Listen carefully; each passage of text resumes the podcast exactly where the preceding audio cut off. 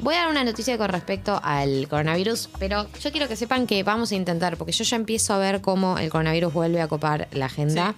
Y, y llega un momento donde parece que las únicas noticias que hay son sobre el coronavirus, que obviamente son las más importantes, pero me parece que vamos a hacer un esfuerzo desde acá de diversificar un poco los temas de conversación, porque si no se vuelve un poco agobiante. No, y además creo que están siendo protagonistas mucho antes de lo que esperábamos, porque nos imaginábamos que con el frío venían, pero estamos terminando marzo.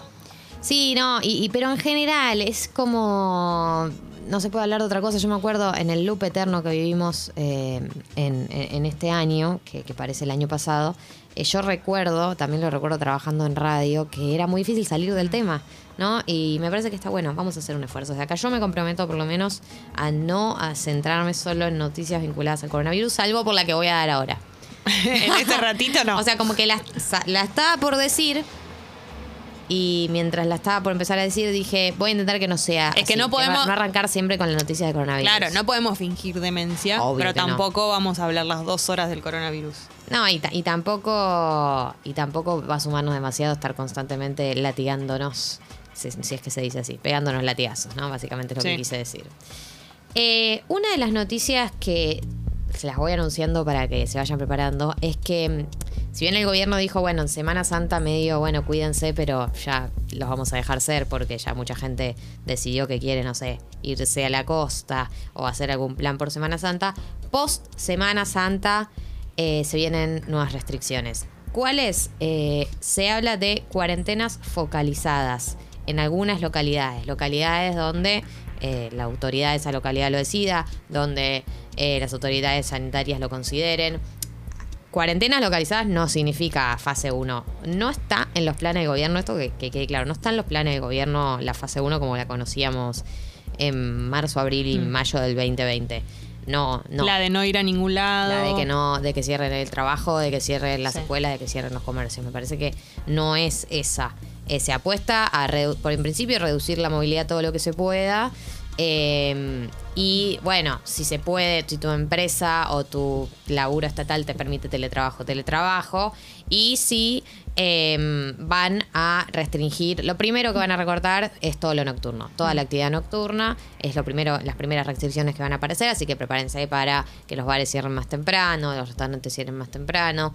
Eh, y ya, eh, ya avisaron que esto, que no tienen la intención de volver a fase 1, pero que eh, o sea que cuando lo hicieron en el 2020 era porque querían fortalecer el sistema de salud, pero que en teoría ya durante el 2020 lo hicimos y que ahora estaríamos en condiciones de sí reducir la, la circulación y la movilidad, pero no cerrar todo como se hizo el año pasado. Y de vuelta supongo que se va a apelar a la responsabilidad individual a, che, ya sabemos cómo es, ¿no? Con toda la información de un año entero, eh, salí, salí lo menos que puedas, como de vuelta al discurso. al ¿no? aire libre, Sí. con barbijo. Bueno, una de las cosas en las que se está haciendo hincapié mucho, que es algo que por ahí no estaba tan claro el año pasado, es que cuando ventilás en un ambiente cerrado, tengas una doble ventilación. O sea, tengas dos ventanas abiertas, cosa que el aire entre y salga, ¿no? Eso sí es algo clave que están haciendo mucho hincapié ahora, lo de la doble ventilación, la doble ventana abierta, que haya una corriente, ¿viste? La famosa corriente. Sí. Esa es una de las claves nuevas, me parece que por ahí no estaban tan claras antes y que nos pueden servir para esta, esta nueva fase de la pandemia que estamos viviendo. Y otra noticia que también eh, nos enteramos el día de ayer a la noche fue la muerte del escritor eh, Carlos Busquet, Sí. eh, escritor de Baj- Bajo este sol tremendo y magnetizado, falleció a los 50 años. Se habla de un accidente doméstico, no se sabe bien qué fue lo que pasó, porque no es que se había algún tipo de antecedente o algo que quisieran entender que esto estaba por pasar, fue un accidente.